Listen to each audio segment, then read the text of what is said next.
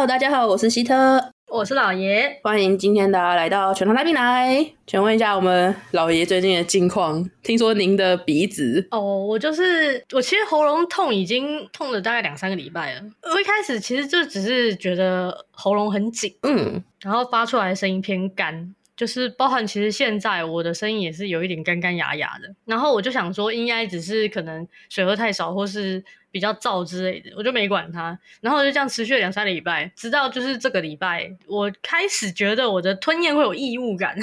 突然觉得大事不妙，然后我就想说，你有没有就是就是嘴破破在喉咙的位置？嘴破破在喉咙的位置，我没有没有什么经验。它是真的破皮吗？还是你只是举例？没有，它就真的是因为嘴破好像叫什么什么溃溃疡还是什么的吧？我不太确定它的正式名称。但是那个东西就是我会发生在喉咙哦，然后那时候就是吞东西就会痛，因为那边有个伤口嘛，就跟你嘴破的时候吃饭会很痛苦一样。嗯，然后我就。吞咽开始有痛感，我就想说，该不会是我就是喉咙又破吧？我就想说，好，我去看医生，因为通常那个东西其实很简单，就是医生会点药，好像是点碘酒吧，我不确定。就是据说他点那个药会把伤口表面就是有点类似灼烧的概念，然后就是让你的那个表面结痂，就不会痛了，非常有效。所以我就想说去诊所看医生，然后让他点一下药我就好了。结果呢，我去看医生，医生他就我就给医生看，我就啊，然后他就说，嗯，你这个哦看起来是鼻水。倒流啦，然后呢，也有胃食道逆流啦，就上下都在逆流哈，然后就在喉咙这边哈，所以你现在喉咙整个就是大发炎，变得很肿。我就哈，就哦，然后他就开了药给我吃，因为其实我鼻涕逆流是老毛病了，就是几十年的那种老毛病了。我就觉得不行，胃食道逆流，我是这几年年纪大之后，尤其是最近，因为我嗜睡问题很严重，然后我每天就是吃饱饭就立刻躺下睡觉，所以它的逆流我是心里有数的。你知道它是怎么形成的？对，但是鼻水逆流这件事情是我真的没有办法理解。然后我就看完医生回来之后，我就开始在查资料，就思考到。为什么鼻水会一直逆流？因为我之前不是说我去开那个鼻中隔手术吗？嗯，当然这东西对鼻窦炎之类的事情是没有帮助的，实实质上是没有帮助，它只是打开你的通道而已。然后我就在想说，可能是我鼻窦炎的问题，就是你即使动了手术，它也不会好。对，因为其实我每天就是鼻子都可以清出，就是一点点很微量的黄色的，就是黏液，那那就是有在发炎啊。哦，然后我就想，不行。我觉得我一定要处理这件事情，然后我就。找了很久的资料，我决定我要开始来挑战洗鼻子。你有试过吗？我我没有，我真的没有。那个可好玩了。你是去医院洗还是你自己洗？哎，自己在家洗。哈，就是他会拿着，你没有看过那个洗鼻器的广告吗？我没有什么印象哎。反正就是他会拿着一瓶东西，然后往你的鼻子里面灌水，然后水就会从另外一个鼻孔流出来的画面。有看过吧？我好像有一点点印象，可是这种动作通常我看到的广告都是洗眼液啊，没有没有，是洗鼻子。然后我就。去买了那个洗鼻器，而且现在的洗鼻子的技术比我当初知道这个东西进步很多。因为一开始只是拿一个像保特瓶的东西，然后你要自己用手去挤，把水挤出来，然后让水喷进你的鼻孔里面。我光想就有一种窒息的感觉。对，然后它现在已经进步到就是它会水的出口有个倒钩，然后等于是你的水瓶倒着放，它就会因为大气压力就是自动的把水很温和的排出来。哦，我就想好，我要来试试看这个，然后我就研。就怎么洗，然后我后来才知道，原来洗鼻子是一定要用生理食盐水来洗的。你是用清水吗？等一下下，没有没有，我以前没有认知啊，因为我以前也觉得干嘛洗啊？哦哦哦，我以为你是用了水清水之后，你才发现，嗯，要用生理食盐水呢。没没没有没有，我用清水，我现在应该已经死了吧？就是因为鼻子不是很敏感嘛，然后里面都黏膜嘛。嗯，它不只要用等张，就是等渗透压的概念啊，就是说这个生理食盐水会跟你的身体是同等张。力的，它是平衡的，你才不会觉得刺激不舒服，而且还要等温，就是你要弄温水，温的生理食盐水。对对对，就是要调跟你体温差不多的生理食盐水。那你是怎么调的？用微波炉吗？没有，我我选择放弃，太麻烦了。你知道，就是光是要调出就是跟身体等张的。食盐水有多麻烦吗？不是，那有什么可有意思的？你连试都还没试。我就是最后我想了半天，我决定我的第一步就是因为这盐水太难调了，所以我就决定先去直接买市售的洗鼻盐。那那个东西它就是一包，然后你就是照它说明说兑多少水，这样它调出来就会是等张的生理食盐水。但这东西超贵，一包就是十块钱，然后里面就是加两克的盐巴。你才知道这东西有多坑。啊，生理食盐水的话，买那种不行吗？买那种洗隐形眼镜的那种。可是那很贵啊！你知道洗鼻子一次要洗掉五百 ml 的水哦。你知道那一瓶东西也就五六百 ml，然后就要卖个五十块，等于是你洗一次就要五十块。那那你买那个盐还比较便宜，那盐至少一包十块而已。可是你一个操作不好的话，会变成用海水在洗鼻子。没有没有没有，他就是为了为了以防我前期，就是因为我对这件事情还是很陌生的，所以我决定先花一点钱消灾，就是避免因为水导致我的体验不良。但加热这件事真的太麻烦了，所以我就觉得算了，凉凉的上应该也不会怎么样吧。哼，然后我就那天礼拜四吧。我原来是就兴冲冲的买了一堆设备回来，我妈就是一副那种，你买这干嘛？为什么要洗鼻子？好好玩哦！你要洗的时候跟我讲，我要围观你这种，看热闹，你知道吗？而且他看了之后还说：“哈，就这样哦，无聊。”不然他想看到什么？不然他想要看到什么？他在想要看我鼻孔有瀑布吧？因为以前不是用挤的吗？嗯，所以你有时候一用力会爆啊。嗯嗯嗯嗯嗯。但是因为我用的是那很温和，所以就是很像那种水龙头没关好一样，就是一小条水这样子很温和的流下来，然后他就觉得哈无聊，他可能想看到血流成河。好，反正我就开洗了。那个东西呢，感觉哦，特别特别像你在游泳的时候鼻子进水，好不舒服哦。其实是真的是不舒服的。我不知道是不是因为我没有调，我没有尝试温的啊，因为我觉得加热太麻烦，所以我不知道把水弄温会不会让体验舒服一点。那一天去买之前，我上班我整个下午都在做功课，怎么洗鼻子。我我有遵照就是前辈的教诲，他们说你洗鼻子的时候啊，就是千万不要闭气，不要不呼吸。呼吸，然后要用嘴巴呼吸，水灌进去之后就好了。它刚冲进你鼻子的瞬间，因为又凉嘛，然后又冲进你的呼吸系统，你那一瞬间是不舒服的。但是其实你只要让水过去了，它开始冲刺满你的鼻腔了，就不会不舒服了。哦，我我是看了很多影片，然后他们洗出来的东西都很精彩，很可怕。但我洗我没洗到什么东西出来，我疑惑。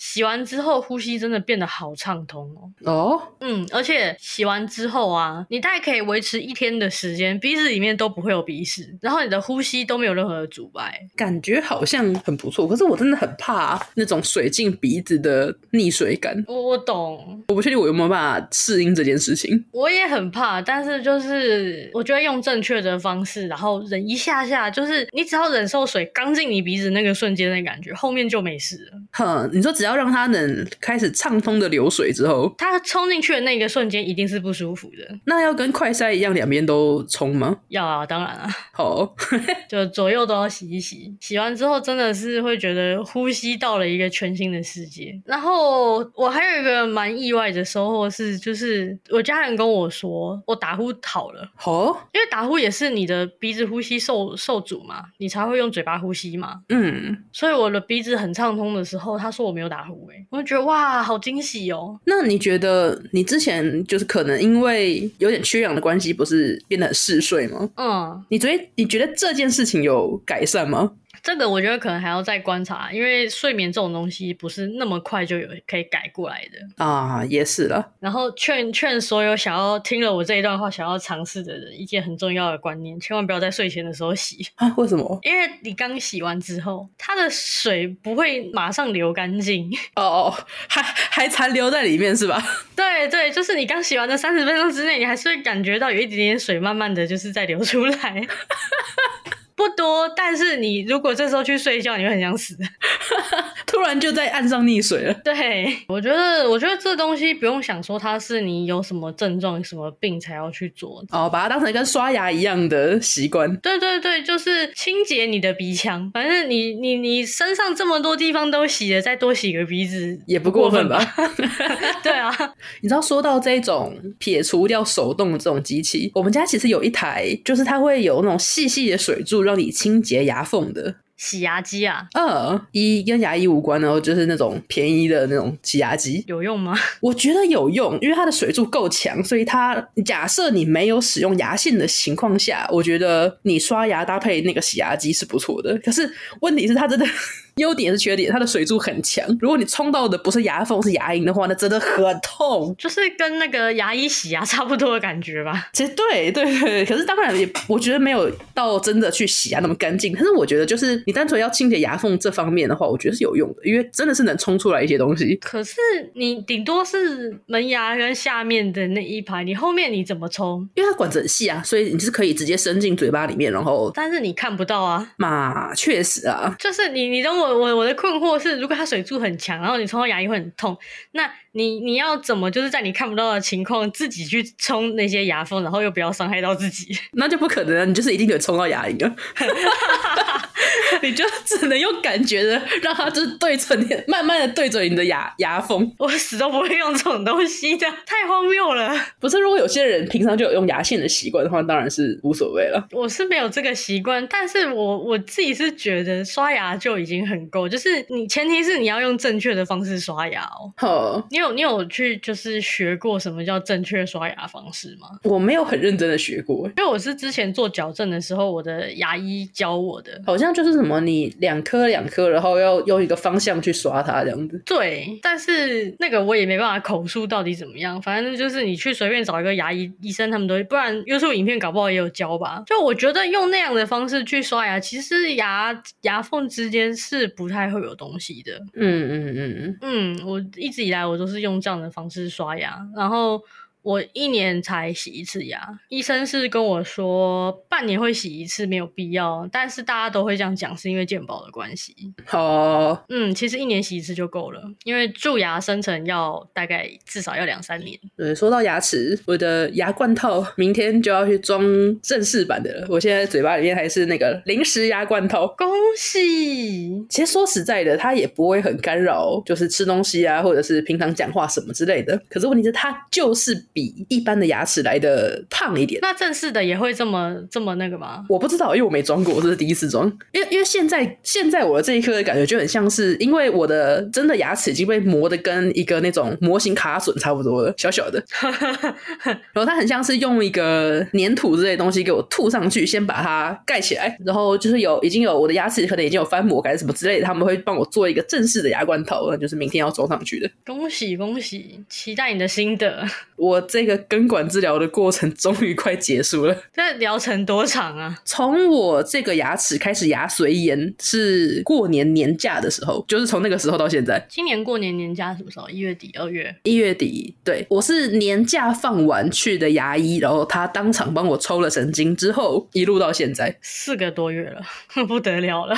那大概三个多月。可是，一方面是因为我们家附近的我约的这个牙医，他可能比较忙，所以我每次预约。月跟预约中间可能 range 会比较大一点哦，这样子来来回回，我应该也进了牙医至少五次吧，就是抽神经，然后反正各种磨牙啦，然后打钉柱啦，什么什么之类的。他的 range 会抓比较宽，应该也有要让你的就是牙龈休息生长的部分吧？对，确实，因为我另外一个朋友他也去做过根管治疗，他那时候比较狠，他那时候一口气做完，从抽神经到钉柱到套临时的牙冠套，他是一天做完。他说他那天没办法讲话。是痛的吗？嗯，我不确定诶，他就是没有，可能突然的改变太大，有可能是痛的，有可能是因为麻醉的关系啊。Uh. 然后至少我每一次都分开做的话，我在讲话啊、吃东西方面是几乎没有什么影响的。嗯嗯嗯。可能唯一的缺点就是，呃，也不是唯一啦，就是首先时间拉的很长，再来就是我的挂号费真是缴了不少次。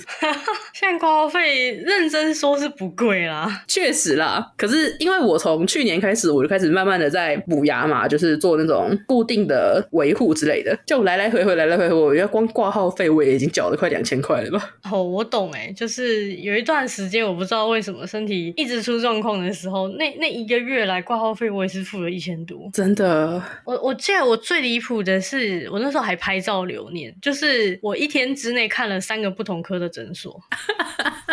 我忘记那时候是看什么，我记得一个是看皮肤科，我还去看了一个有健保的中医，因为那时候我手好像扭到还干嘛的，嗯，然后还有一科好像是耳鼻喉还是什么吧，我就拍了一张照片，就是三个不同诊所开给我的药袋放在一起，然后拍了一张照，一天制霸三间诊所，从头到脚。觉得我的声音还是紧紧的，但是我还是会努力，好不好？字字正腔圆，字正腔圆，字正腔圆。真的说到字正腔圆，我们小时候好像完全没有在学校有教过这种正音的课程，好像没有诶、欸。我不确定现在怎么样，可是我们那个年代好像台湾并没有很注重讲话标不标准这件事情。我印象中老师自己的发音也很不标准啊。我在想会不会是因为台湾本身不大，所以其实南北部即使都是讲中文，其实差别不会到让人听不懂的程度。我觉得先不说听不听得懂，就是台湾人讲话的习惯，就是嘴巴会很偷懒啊。对，周杰伦讲话法，对，就是嘴巴也不会张开，然后那个嘴型也不会做出来，然后讲话都很含糊。对，我以前也很严重哎，我小时候也都这样。可是因为我从小语速就快，然后讲话又不张嘴巴，所以我真的从小跟我妹我们两个人都这样，每天都被我们家人念说，你们讲话能不能清楚楚一点，我们真的听不懂你们在讲什么。你们家还这么理性沟通吗？我们家就是哈哈，就是一直讲嘛。比方说，哎、欸，今天今天晚上吃什么？哈，今天晚上吃什么？哈，今天晚上吃什么？哦，我们都是这样子。哦，我们我们家就是都是哈到听懂为止。但是通常到最后双方能沟通的时候，彼此火气都很大了。我们家好像因为很习惯大家有时候语速会快这件事情，所以我们通常会说你说什么，就是如果听不清楚的话，会说你你说什么？哦，就是透过他的放慢来引导你放慢。哎，对。可是自从啦，自从我在 Twitch 开台之后，我有意识的改善了我讲话不开嘴巴这件事情。可是我语速快这件事情，我真的是因为毕竟我也快了二十几年了，要练习啊，真的要练习啊。我之前是有去参加过一个广播剧的一个社团，然后就是有稍微学了一点。那个怎么咬字发音之类的，我们那时候就是有练过一个是咬筷子讲话这件事情，好像还蛮多人在讲。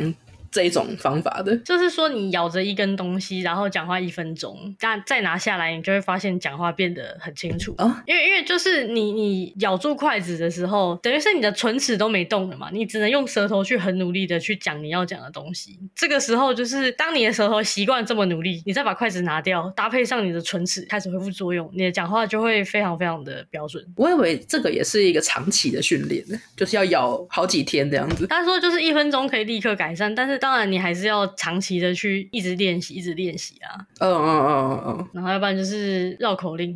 我刚刚现在想着绕口令，就是能想到那几个，我已经可以想到八百个我能错的地方了。我记得我以前有一次跟同事讲那个官方网站吧，他就呃呃呃嗯光 第一个字就错了，第一个字都错了。你知道他卡了半天之后吐出了一个光，我想说。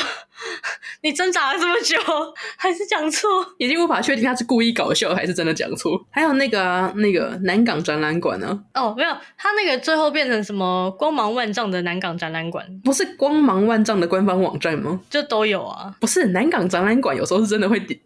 我刚刚是不是已经讲错了？你刚刚已经讲错了。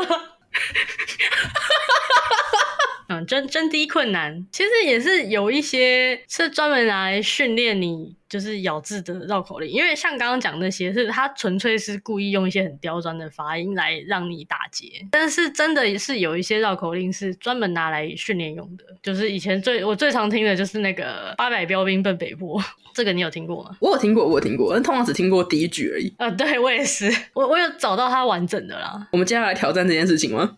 好，我我来挑战一下：八百标兵奔北坡，炮兵并排北边跑，炮兵怕把标兵碰，标兵。怕碰炮兵炮，我觉得还挺好的啊。哦，它就是一堆一堆唇唇齿音，我那种噗噗噗噗噗噗的那种音。对，就是啵啵很多。好吧，你来一个吧。八百标兵奔北坡，炮兵并。等一下，八百标兵奔北坡，炮兵并排北边跑，炮兵怕把标兵碰，标兵怕碰炮兵炮。那个炮兵炮怎么感觉好发出奇怪的声音啊？有吗？好像啦。不是，我自己有时候讲话，我觉得讲话并没有很明显，可是我觉得有时候去唱歌的时候，很明显的是我的啵跟坡的音会有点重，就就是就是会有点太用力了啊。Uh, 因为你想要把它发出来，你就会不自觉用力吧？对。然后我们来看下一个是。是锻炼唇力的，锻炼唇力这个也太难了吧？它好长哦。我们要不要你先念前面两句好了。八老爷有八十八棵芭蕉树，来了八十八个把式，要在八老爷八十八棵芭蕉树下住。我有个问题耶，把式是什么东西啊？对啊，没关系，我继续。八老爷拔了八十八棵芭蕉树，不让八十八个把式在八十八棵芭蕉树下住。八十八个把式烧了八十八棵芭蕉树，八老爷在八十八棵八。哎，八十八棵树边哭 哇！不要哭啊！我我我现在比较在意的是把式是什么？我也想知道把式是什么。我来 Google 一下。专精某一项技艺的人，对啊，因为我看他的那个字典是这个意思啊。善于驾车的人称为车把式，善于花艺的人称为花把式。从来没有听过这种用法，我也没有听过哎。而且这东西竟然还是教育部的国语词典里面竟然有这个词，我从来从小到大没有听过这个词，真没听过。没事，我们学到了一课。巴老爷有八十八棵芭蕉树，来了八十八个把式，要在巴老爷八十八棵芭蕉树下住。巴老爷拔了。八十八棵芭蕉树，不让八十八个把式在八十八棵芭蕉树下住。八十八个把式烧了八十八棵芭蕉树，巴老爷在八十八棵树边哭。我觉得在树边哭很好笑哎、欸。不是，我刚刚突然发现这个根本有逻辑问题。他已经把那八十八棵芭蕉树给拔了，那八十八棵芭蕉树根本也活不了，那烧了有什么关系吗？对耶，所以他到底是在什么东西那边哭啊？对啊，他已经烧了八十八棵芭蕉树，为什么还有八十八棵树可以让他哭？他可能是八十八棵别的树吧。所以他总共一百七十六棵树吗？那你数学很好呢。哦，我们看下一个是什么？锻炼舌的顶力。顶力是什么？顶力就是舌头会顶到上颚的哦。嗯，就是有一些音是舌头要顶上颚的。他说反复说，诶，所以是要一直念这个吗？门口吊刀刀刀吊着，好难哦。门口吊刀刀吊吊吊吊，哎、欸，这个很难呢。这只有八个字，可这个很难呢。我第一遍都念不好，还反复的念。你 再试一次。门口吊刀刀倒吊着，转不过来。门口倒门门口倒吊刀吊倒着。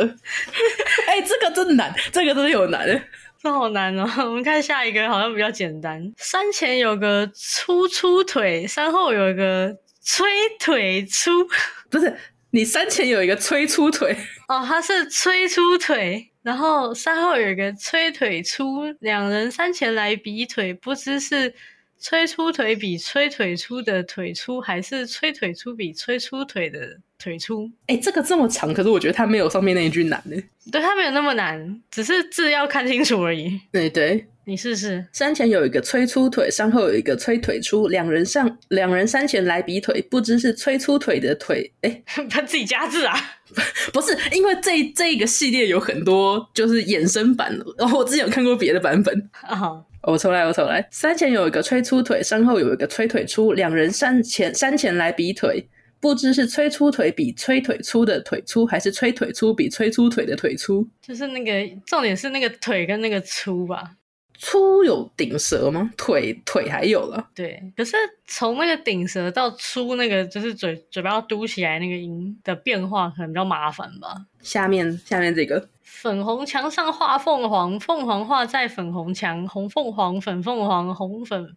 凤凰花凤凰哦，这个分和音的那个，我觉得不难。我试试看。粉红墙上画凤凰，凤凰画在粉红墙，红凤凰，粉凤凰，红粉凤凰花凤凰。确实啊，这个没有那么难。那个八个字已经完全比这些都难了。然后门口吊刀刀倒吊着，这很难，真的很难，真的很难，没有办法顺着念。你看它，它下面有一个挑战项的哦，这看起来像诗诶。感觉就是这几个这几个注音会特别容易那念错的。天山上山采桑葚，边采边唱采桑歌。声音声音入山引高僧，僧说此乃采茶歌。就是那个诗跟诗的转换比较难。看看哈，天山上山采桑葚，边采边唱采桑歌。音声入山引高僧，僧说此乃采茶歌。我有注意到你的第一个桑葚已经变成桑葚，入山变成入山，入山。对，就是他的那个在卷舌跟没卷舌之间的转换很难。哇，下面好多哦，怎么会有这么多绕口令？我我比较好奇，就是发明这些。绕口令到底目的是什么？就是为了看我们像是像是像我们这样子念的口齿不清，然后让大家笑啊？不是吧？不是应该说让大家练这个，然后练完了口齿就会变清楚吗？不是吗？是吗？不是，我觉得口齿清楚可能会有更多更。科学的练法 就是包含你刚刚说的，就是去刻意矫正嘴型、舌头之类的。我我觉得就是我给所有就是讲话很不清楚的人的唯一一个建议，就是第一步把你的嘴巴打开，把你讲每一个话的嘴型都放到最大，你就会超清楚了。对对对对对，就是你先不管发音怎么样，可是我其实觉得把嘴巴打开对发音的标，就是对发音的帮助也非常的多。因为就是你你要把嘴巴打开，然后。然后那些唇齿音的嘴型才会很清楚。就你开的不够开的话，那你的嘴巴口腔内的空间没什么变化，然后发出来的音就会不对。对，而且我觉得还有一件事情，就是你嘴巴打开之后，你听起来的声音差别也非常的大。真的吗？这我倒是没感觉。不是你嘴巴打开之后讲话，别人听起来你的声音才是清楚的吗？你如果嘴巴小小的话，那其实声音就会很含糊，然后有点闷闷的那种感觉。哦，对对，就是你的声音没有出去，这又会回到说你讲话会不清楚，所以我觉得先不论口齿清不清晰什么之类的，讲话的时候把嘴巴打开，已经可以改善非常非常多别人听不懂你讲话的问题了。哎，就是不知道为什么那个我们台湾从小讲话都嘴巴都就是很糊，然后都不打开，然后也没有人教这件事。可是因为小时候也没有人教，然后就是我们以前小时候也不会刻意说什么要把嘴巴打开来讲话之类的吧。可是我们好像，即使我们现在在录音，有把嘴巴打开来讲话，好像也不会刻意的去要求自己字正腔圆哦。就是光我们连这个字正腔圆都讲得很不正啊，那个之都没有发出来，我们连字正腔圆这四个字都没有。四个字，对，其实即使到现在，就是我在录音的状态，我很多支的音都没有发。可是这又回到我们毕竟也这样发音发了二十几年、三十几年。对啊，就可是还是。我觉得卷舌可以不强求，但是其他的东西还是要尽量咬出来。像我自己就是开台之后，我就会要求自己嘴巴打开来讲话了。然后、欸、我反而不会。你开台这么 chill 的吗？我开台超 chill 的。我只有录音的时候，我才会很很去盯住自己的咬字。要不然你看，我们开台一开都三五个小时，你要三五个小时又要打游戏，又要集中注意力在那边，谁谁在乎咬字啊？我我我就是不太注重。重咬字，我只注重我嘴巴有没有打开来而已。就这样也还不错啦，就是比都不打开好。我有我有注意到，就是你可能是因为有打开的关系吧，你的笑起来中气十足，是吗？你你知道你笑起来感觉就是可以很清楚的听到每一个哈。我不是一一直都是这样笑的吗？就是笑起来感觉是从丹田来的力量，然后每一个哈字都清清楚楚。就我自己笑，其实也是会很大声的那一种。呵，呃，我觉得你你如果大笑起来也很中气十足啊。但我因为我知道，所以我会我会去收一下。啊，我觉得这样代表也不是坏事嘛，表示我的中气应该还是可以的。对，就是有些人他没有练过这个的话，他去比方说唱歌，或者是跟人家一直讲话聊天，或者是笑，然后都是喉咙在用力，就会受伤。对，而且用喉咙唱歌真的唱不久，三个小时、三四个小时的那种 KTV 哦，会累死。你自己有尝试过吗？就是你这样子唱三四个小时之后，我正常唱的话好像没什么问题诶。那就是你也没有在用喉咙唱啊？哦，因为想我们之前，我之前有开过唱歌台之类的，也都是三四个小时以上。我们之前会直接包夜唱，我唱完我走出来之后还可以继续唱。我现在我们以前也会，现在不包夜唱是因为年纪到了，我们已经没有那个体力了。我印象中，我最后一次夜场是我们直到最后一刻都还算有力气，都还有意识。可是你结账，你走出 KTV 之后，就几乎没有意识。我记得我们就是用一个丧失感的状态进入了麦当劳，每个人点了早餐之后，直接趴在桌子上睡觉，连没吃都没吃。哇，至少我们还可以顺顺利利回家。有些人就是默默的把早餐吃掉了，我是真的吃不下，我就打包带走。之后，我发现我已经没有体力可以回零头了。我那时候就真的直接叫 Uber，然后请他载我回林口，花了八百多块的车费，好贵。可是我真的没有力气，我真的会直接倒下。可能是因为我本来就是夜行性体质吧，所以熬到天亮对我来说是小事。没有，我的话，熬到天亮也不难，但重点是因为我们又唱歌，然后又走路，我还得搭车回家，我就觉得啊不行，这个路程我撑不住了。然后从那一次之后，我就知道不行，我已经没有办法夜唱了。我我还可以耶，我还能再战，你还能再战。你有听过，就是人是有分日间的体质跟夜行的体质吗？我知道啊，我自己其实也是偏夜间，就是很明显的，我在公司上班的时候，我下午三点以前的工作效率跟可能四五点之后的工作效率是完全两回事。哦哦哦，所以我就想，我自己我自己适合醒着的时间，可能就是可能下午到凌晨三点这段 range 吧。可是过了三四点之后，我还是会蛮累的。我大概差不多会在。晚上六七点的时候还会觉得困啊累啊，就是因为我的身体已经常年就是违反着我的体质在作息，所以我的身体一直处在一个很极限的状态，所以我大概六七点的时候会很累很累，然后就是想去睡觉。但是如果我撑过这一段，差不多十一二点开始，我精神会非常的好，我会一直精神很好，到早上大概七八点才开始困。你完全就是在台湾过美国时间嘛？对，所以就变成说，呃，我平常上班的时候，我就是逼自己，大概在一两点的时候想办法开始努力去睡觉，但是那个睡眠状况就会不太好，然后早上也会起不太来。但是一到假日哦，没有没有这个限制的话。我不管几点睡，我很容易就会睡到中午，然后甚至是下午大概三四点，我才会自然的醒来。我太有感觉了，每次约三点录音，你都说你在睡觉。对，就是你要是没有任何限制，放我自然作息，我觉得我的睡眠时间就是早上七点到下午四点。每个人可能就是自己的生理时钟，就像是我比较适应的是下午到晚上，你可能就是半夜之后嘛。可是问题是我们把这件事情讲给可能大人听、家长听之后，他们就会觉得这是我们想要熬夜的借口。对，他们都会说是屁话。对，不是嘛？这已经是有科学根据的，好不好？医学证实的东西。没有没有办法，就是像以前不管我们做什么，什么成绩变差啦，或者是做了不好的事情啊，或者是什么不帮忙做家事啊，干嘛之类，就说啊，一定是玩电脑害的。可是他们现在已经没有办法这样讲，因为他们现在玩手机玩的比我还凶啊！真的，我妈也是哎。之前我们在帮我妈弄电脑的时候，因为她都用 iPad 在玩手游，她就一直跟我抱怨说：“哦，她这样一直低头的时候很酸什么什么的。”然后我后来就想说：“好啦，我就帮她弄了一台电脑，让她可以用模拟器去玩那些手游嘛，比较不会说一直这样低头很累。”就她一个人要玩好几款不同的农场游戏。